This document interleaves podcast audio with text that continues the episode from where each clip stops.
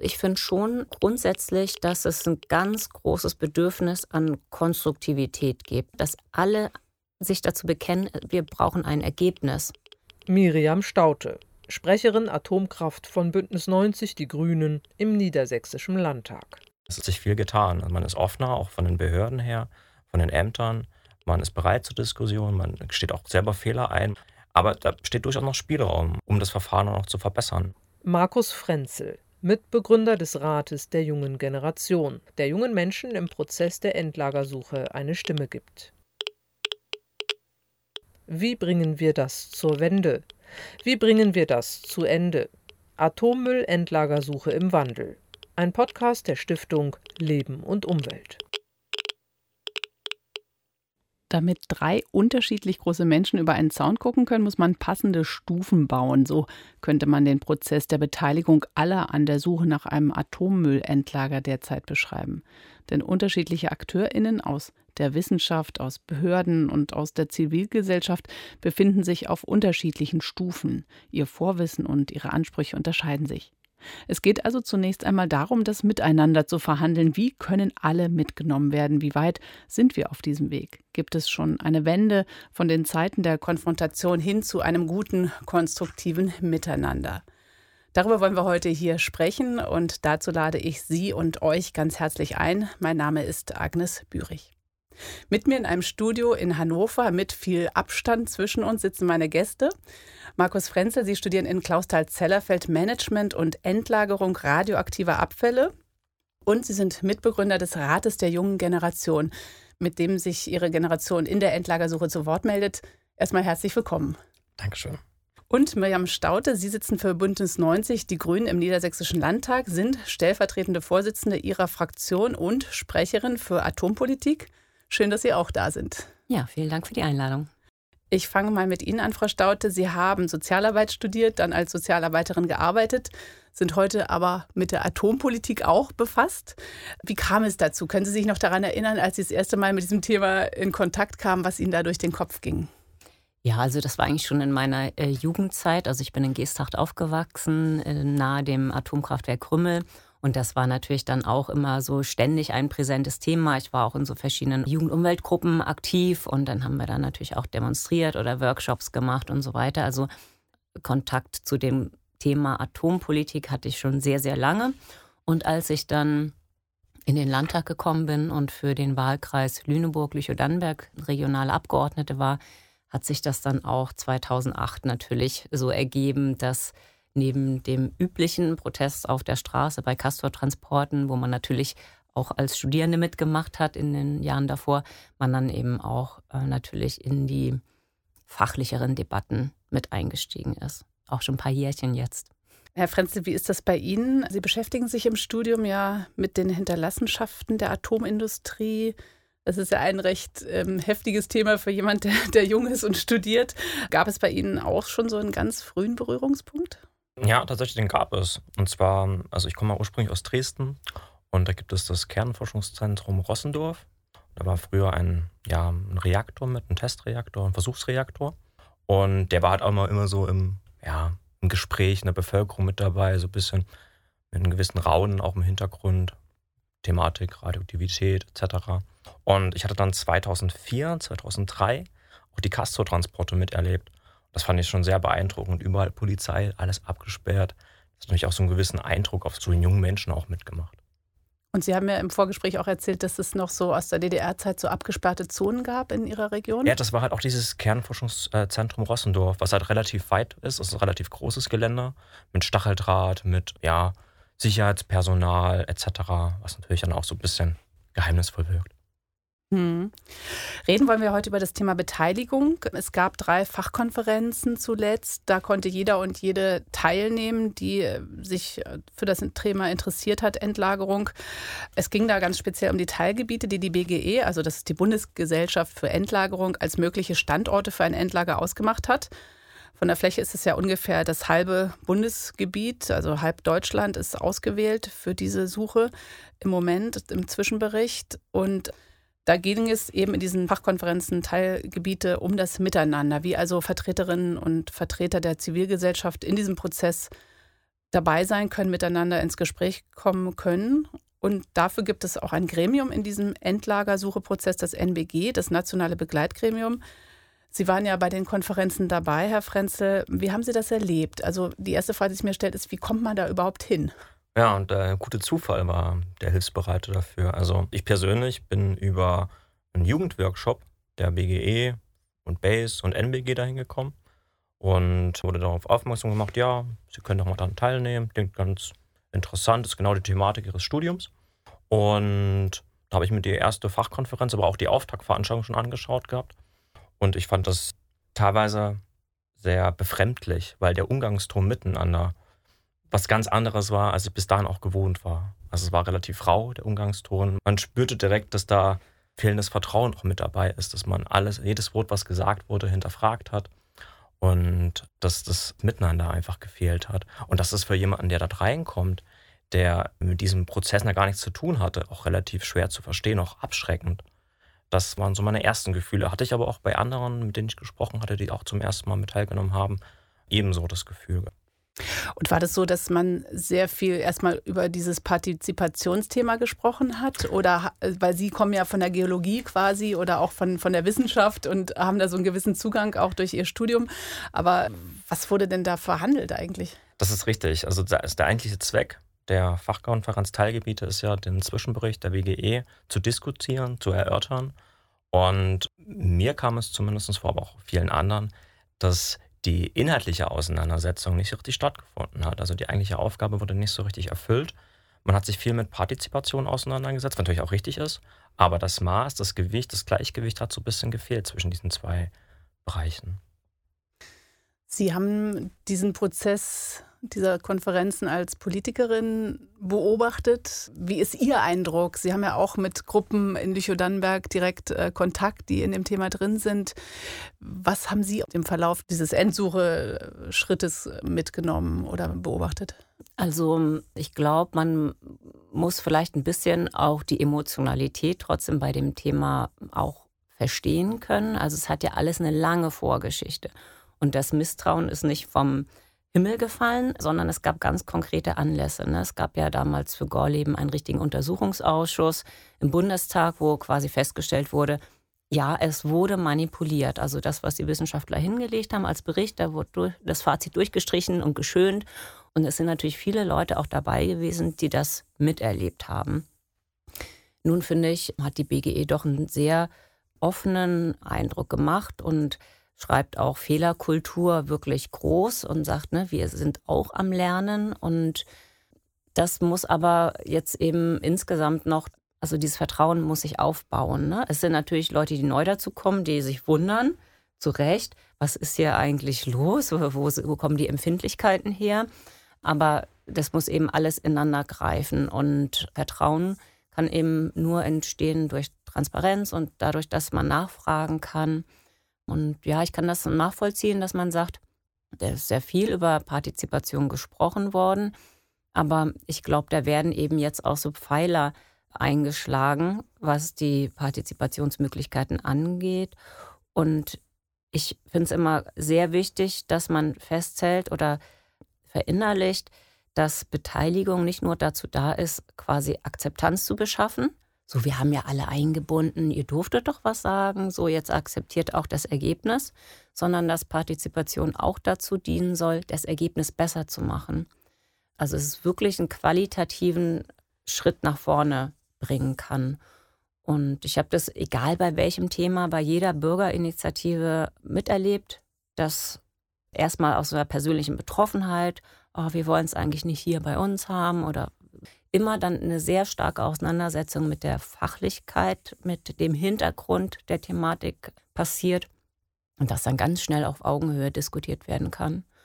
Und die Betroffenheit bringt so eine hohe Motivation mit, dass man dann tatsächlich auch sehr, sehr tief einsteigt und mindestens auf Augenhöhe oft diskutieren kann, so im Laufe der Jahre. Ne? Aber man muss jetzt erstmal die Menschen dazu bringen, das auch zu erkennen als ihr Thema. Also erstmal geht es um diese Beziehungsebene, aber Sie haben ja zum Beispiel, Herr Frenzel, auch inhaltlichen Input mit hineingegeben. Wie muss ich mir Ihren Studiengang vorstellen? Was, was lernen Sie da, was Sie dann auch vielleicht in diesen Prozess mit einbringen können? Zum einen natürlich die fachliche Ebene. Also das betrifft natürlich jetzt vom Rückbau bis zur Endlagerung die ganzen einzelnen Schritte, die bei uns im Studiengang mit angesprochen werden. Und äh, da kann man schon, schon viel vorwegnehmen. Also viele Abkürzungen, äh, die für viele noch unbekannt sind, wenn sie in das Verfahren einsteigen, waren jetzt für mich oder vielleicht auch meine, meine Kommilitonen jetzt nicht so die Schwierigkeit. Vieles, was dann aber politikwissenschaftlich, Partizipationsbereiche betrifft, da mussten wir halt dazu lernen. Man muss auch sehen, dass dieser Prozess viel gestaffelt ist. Man hat jetzt nicht nur die rein wissenschaftliche Ebene, sondern auch ganz andere Bereiche. Und von daher ist auch für jeden, der damit einsteigt, Dinge da neu, die er dazulernen muss. Würden Sie sagen, dass aus diesem Endlagersucheprozess auch etwas zurückkommt in Ihren Studiengang, dass man vielleicht so eine politische Thematik oder Ebene dort mit hineinbekommt durch diesen Prozess, der jetzt im Gange ist? Ich sag mal, wenn man jetzt von einer rein wissenschaftlichen Ebene kommt, dann wird ja immer dieses Beispiel des wissenschaftlichen Elfenbeinturms genannt. Und da kommt man doch durchaus heraus, also durch diese Kommunikation mit Stakeholdern, mit ganz einfachen Bürgern, die von diesem Verfahren noch nicht so viel wissen. Und das hilft einem natürlich auch. Also man hat auch diese Wissenschaftskommunikation, die kommt auch in Teilen wieder in die Köpfe der Wissenschaftler hinein. Man muss wissen, dass man bestimmte Dinge erklären muss, muss wissen, dass man bestimmte Dinge nicht so sagen kann, weil sie anders wahrgenommen werden. Bestimmte Definitionen wie Sicherheit, Beteiligung, das sind halt Begriffe, die, die sind halt im Autonomalbürger ganz anders vorhanden als jetzt auf Wissenschaftsebene. Sie sind dann auch selber aktiv geworden, weil ein Kritikpunkt im Prozess ist ja, dass er nicht divers genug ist von den Menschen, die jetzt an diesen Fachkonferenzen teilgenommen haben. Da gab es Forderungen, dass eben auch mehr Menschen mit unterschiedlichen Hintergründen, sowohl geografisch als auch inhaltlich Frauen, Männer, junge, alte dabei sind. Sie haben die Sache in die Hand genommen, haben einen Rat der jungen Generation gegründet. Was ist das denn und was haben Sie da für ein Ziel? Ja, und zwar, das hat sich aus einer Initiative von NBG, BASE und äh, BGE entwickelt. Da gab es Jugendworkshops, die zu Anfang Jugendliche eingeladen hat. Das waren jetzt Online-Formate zum Schluss. Da ging es um Information, es ging aber auch spielerisch um Planspiele. Man hat sich so ein bisschen das Verfahren eingedacht. Und daraus, aus diesen Workshops, sind also Vorschläge gekommen von jungen Menschen. Und einer davon war, dass man ein Gremium schafft, was die Interessen der jungen Menschen auch mitvertritt. Und dem sind wir dann nachgekommen. Bei der dritten Fachkonferenz haben dann uns einen Antrag gestellt für die Gründung des Rates der jungen Generation. Und der wurde mit großer Mehrheit angenommen. Und dem gehen wir immer noch nach und fühlen uns auch dem verpflichtet. Was passiert in diesem Rat der jungen Generation im Moment? Gibt es da Aktivitäten? Momentan sind wir noch im Aufbau begriffen. Also wir konnten unsere Arbeit noch nicht so aufnehmen, wie wir uns das eigentlich vorstellen. Es sind viele organisatorische Dinge, die da noch mit dahinter stehen. Da geht es um Online-Auftritte, da geht es um ganz banale Dinge wie schon eine E-Mail-Adresse oder dass man zusammen sprechen kann. Das ist ja in der momentanen Zeit sowieso sehr schwierig. Und auch bei jungen Menschen ist die Schwierigkeit gegeben, dass man halt nicht so zeitlich immer flexibel ist, wie man das gerne hätte, durch Prüfungen, durch Klausuren etc. Und aber momentan nehmen wir ganz verschiedene Veranstaltungen schon wahr. Wir engagieren uns auch bei momentanen Veranstaltungen der BGE und BASE, die halt auch die Jugend anspricht, stellen uns damit vor, versuchen uns damit einzubringen, versuchen neue Mitglieder zu gewinnen und versuchen auch zu informieren. Das ist auch niedrigschwellig. Und das halt ist auch für junge Menschen sehr wichtig. Denn es ist oftmals schwierig für einen jungen Menschen, jetzt das BASE oder BGE direkt anzuschreiben mit einer Frage. Und da wollen wir halt noch eine Stufe drunter sein und halt einen einfachen Anstieg oder einen leichten Ansprechpartner bieten mhm. für junge Menschen. Wie ist das im Niedersächsischen Landtag für Sie als Politikerin? Wenn ich denke, in den Medien haben diese Konferenzen im Jahr 2021 gar nicht so viel Widerhall gefunden, obwohl es ja ein total drängendes Thema ist, total wichtiges Thema. Wie ist das für mhm. Sie als Politikerin? Wie empfinden Sie das? Ist das Thema bei Ihnen im Landtag? Gibt es da immer mal wieder Debatten zu. Also ich glaube, der Niedersächsische Landtag diskutiert noch relativ viel über die Thematik im Vergleich zu anderen Bundesländern. Also bei der geografischen Verteilung der Teilnehmenden bei den Konferenzen war es ja auch mal so, dass quasi Bayern und Niedersachsen ganz gut vertreten war und der Rest ließ sich dann immer an einer Hand abzählen. Also wir diskutieren schon immer mal wieder und es gibt auch in jeder Fraktion Fachabgeordnete, die sich damit befassen. Aber es ist jetzt nicht so, dass es so wie Schulpolitik oder Landwirtschaft halt so ein Dauerthema in der allgemeinen Debatte wäre. Ne? Es ist doch auch schon, man merkt, dass es natürlich immer spezieller wird und dass die Fähigkeit aller mitzudiskutieren dann häufig doch nicht mehr so gegeben ist. Aber grundsätzlich ist ein großes Interesse in allen Fraktionen da, das weiter genau zu verfolgen und auch aufzugreifen. Also wir haben jetzt auch fraktionsübergreifend einen Beschluss vorbereitet, der eben ne, so Aspekte wie bessere Partizipation aufgreift und auch noch die anderen Atommüllfragen, also für schwachen Mittel, radioaktiven Müll thematisiert. Insofern, aber über die einzelnen Teilgebietskonferenzen, also es haben sich, glaube ich, vor allem Leute da eingewählt, neben den BürgerInnen, die einfach Interesse haben, die irgendwie beruflich damit zu tun haben. Also in irgendeiner Art und Weise, sei es jetzt bei einer Umweltorganisation oder bei BASE oder BGE oder im NBG sind. Also da ist doch ein sehr, oder BehördenmitarbeiterInnen, ne, das war schon ein sehr hoher Anteil. Mhm. Partizipation, das Miteinander, Transparenz, das waren ja so Themen, die jetzt immer wieder im Jahr 21 ähm, eine Rolle gespielt haben. Ich habe so das Gefühl, dass in dem Prozess auch eine Rolle spielt, dass eben neue Akteure eben in Form von der jungen Generation dazukommen.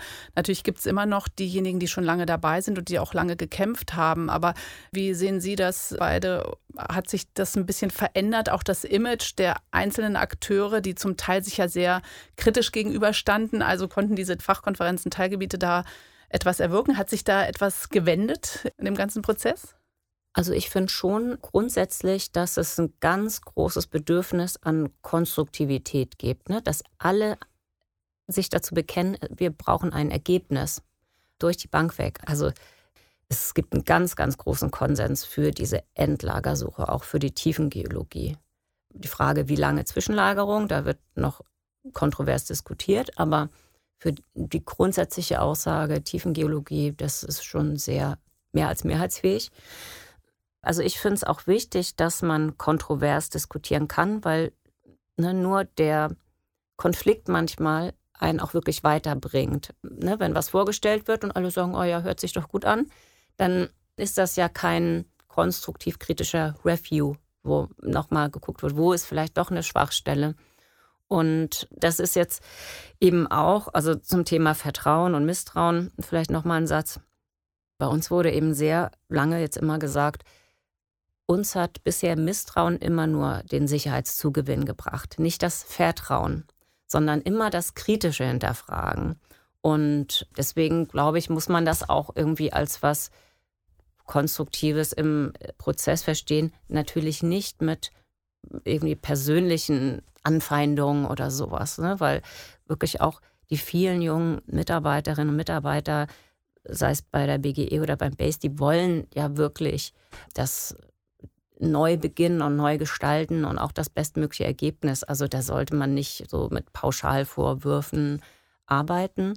Aber die kritische Auseinandersetzung, glaube ich, bringt einen oft weiter. Was jetzt wirklich sehr gefehlt hat bei den Konferenzen, finde ich, war der Austausch an den Konferenztischen, den es natürlich digital nicht geben konnte. Also ich habe in den letzten Jahren so viele Fachkonferenzen besucht und nach den Podiumselementen trifft man sich ja dann häufig wirklich am Kaffeetisch.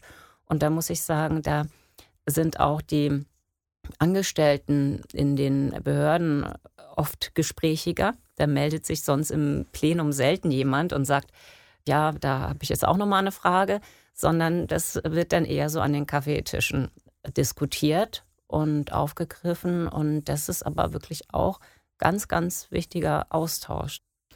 Wie ist das bei Ihnen gewesen, die Wahrnehmung? Sie haben ja von dem Misstrauen, was doch sehr negativ belegt war, gesprochen am Anfang. Hat sich das verändert denn im Verlauf weiterer Konferenzen? Ist man sich näher gekommen? Ja, würde ich schon sagen. Aber auch wenn man sich historisch das anschaut, dieses Misstrauen ist ja nicht von ungefähr. Es ist gewachsen durch Entscheidungen der Vergangenheit. Gorleben, äh, Wackersdorf, das sind alles so Dinge, die bei der Bevölkerung ein Misstrauen auch gestreut haben. Und dann war es auch ganz klar, dass dieses Misstrauen dann auch in dieses Verfahren mit einzieht. Und damit, mit diesen Geistern, die man damals rief, muss man sich heute auseinandersetzen. Aber ich würde schon sagen, seit der ersten Fachkonferenz hat sich viel getan. Man ist offener, auch von den Behörden her, von den Ämtern. Man ist bereit zur Diskussion, man steht auch selber Fehler ein, man sagt, man hat hier vielleicht was vergessen und hätte man besser machen können. Aber da steht durchaus noch Spielraum. Also man kann auch noch das Gesetz noch weiter und kommunikativer auslegen, breiter auslegen, auch für die Öffentlichkeit, um das Verfahren noch zu verbessern. Man muss auch mehr Vertrauen von beiden Seiten schenken. Man muss halt von den kritischen Stimmen, kritischen Stimmen aus der Bevölkerung, von Stakeholdern, als auch von den Behörden, muss man auch einen Schritt aufeinander zugehen. Dann denke ich, kann man das Verfahren auch schaffen. Wie wird das jetzt weitergehen? Auch Ihre Beteiligung, Sie können dann auch immer mal wieder Ihre Stimme erheben oder wie wird das aussehen? Ganz recht. Also ich werde weiter im Rat der jungen Generation tätig sein, werde mich da weiter einbringen, dass mehr junge Leute mit in dieses Verfahren einbezogen werden. Das ist momentan relativ, ja, ich sag mal, verbesserungswürdig. Wir hatten jetzt bei der dritten Fachkonferenz die Abstimmung für die U30 AG. Da hatten 19 Jugendliche abgestimmt bei einer Gesamtzahl von etwa 400 Personen, die anwesend waren. Ich sage mal, das ist wirklich verbesserungswürdig, ich denke, ist noch untertrieben.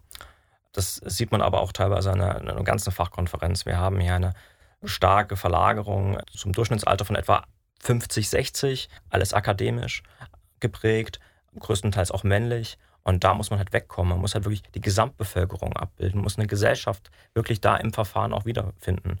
Denn wir hatten jetzt 20 Prozent Bürgeranteil bei 40 Prozent etwa äh, Beobachteranteil. Ich sag mal, das kann nicht so weitergehen, wenn das Verfahren wirklich klappen soll. Haben Sie eine Idee, was man tun könnte, was Sie als Rat der jungen Generation tun könnten, um mehr Menschen zu interessieren dafür? Zum einen appellieren, appellieren an die Politik, dass auch die Möglichkeit geschaffen werden für Partizipation am Verfahren. Bei Jugendlichen ist das ganz explizit auch der Faktor Zeit. Der wurde jetzt bei der U30 AG ja mit berücksichtigt aber auch finanzielle Ressourcen. Also Beteiligung ist halt auch ein finanzieller Aspekt, der damit reinspielt. Man muss, wenn man zu einer Konferenz fahren möchte, muss man Hotel bezahlen, muss die Bahn bezahlen. Und das kann man als auszubildender Student nicht immer. Aber auch viele andere Teile der Gesellschaft können das nicht. Und da muss nachgebessert werden. Das ist ja an Sie gerichtet, sozusagen, Frau Staute, mhm. als äh, Politikerin im Niedersächsischen Landtag. Was können Sie tun, wenn Sie solche Wünsche hören? Mhm. Also das ist mehr als berechtigt. In diesem Antrag, den wir parteiübergreifend eingebracht haben, war das zum Beispiel auch ein Aspekt, ne, die finanzielle Unterstützung derjenigen, die teilnehmen wollen. Ich glaube aber, die Fachkonferenzen haben ja im Moment so eine Kommstruktur. Also es wird angeboten und wer will, kann teilnehmen. Ich glaube, wenn man wirklich die Breite erreichen möchte, muss man mehr noch zum Beispiel in Schulen gehen.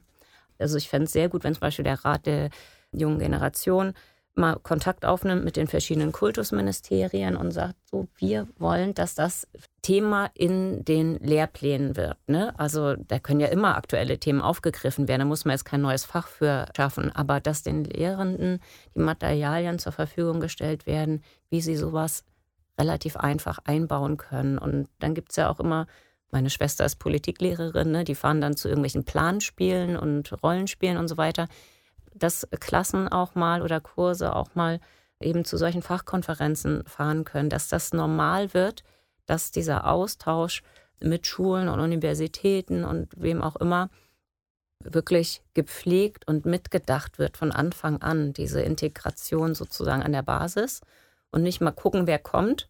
Und die müssen dann gleich irgendwelche Ämter und Posten übernehmen und die nächsten zehn Jahre weiter mitarbeiten, sondern einfach so eine Diskussionsfähigkeit überhaupt erstmal erstellen, dadurch, dass man erklärt, worum geht es denn jetzt eigentlich. Können Sie das denn anstoßen, indem Sie Ihren äh, Minister jetzt hier in Niedersachsen zum Beispiel anstupsen ja, ja. und sagen, wäre das mal möglich? Ja, das haben wir schon gemacht und der Kultusminister hat gesagt, ja, ja, soll der Umweltminister mal was liefern.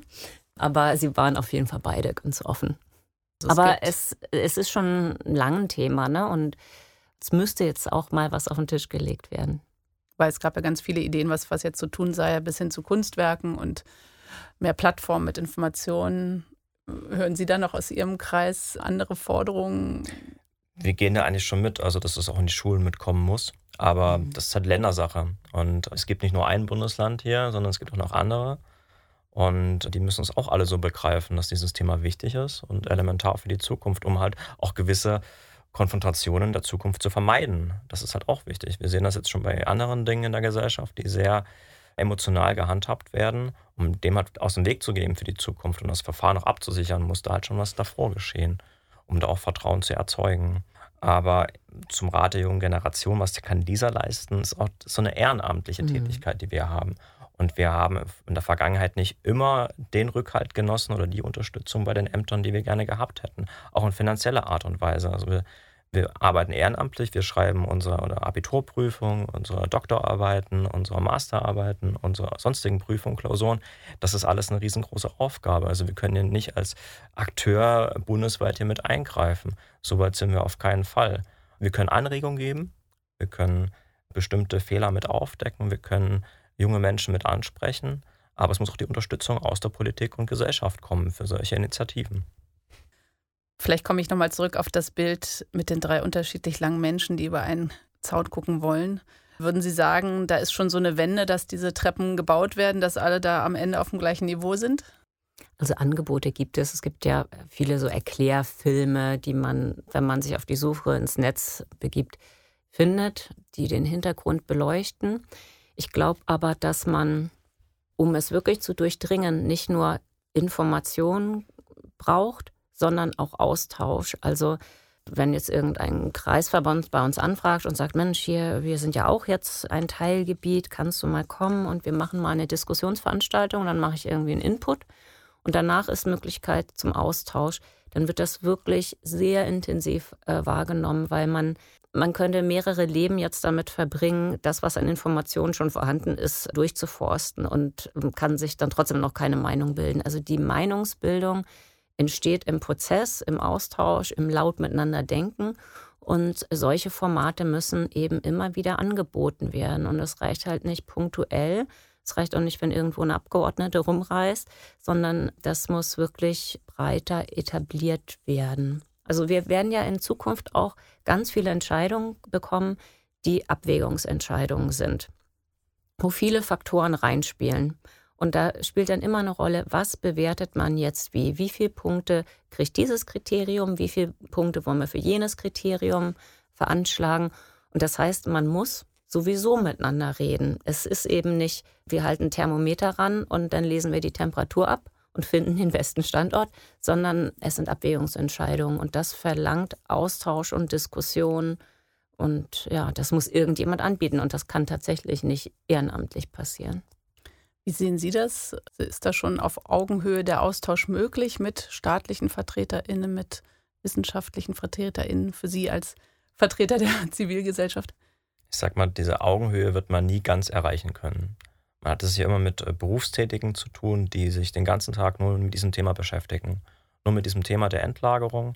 Und man ist als Ehrenamtlicher nur begrenzt fähig, auf dieses Niveau auch heranzukommen.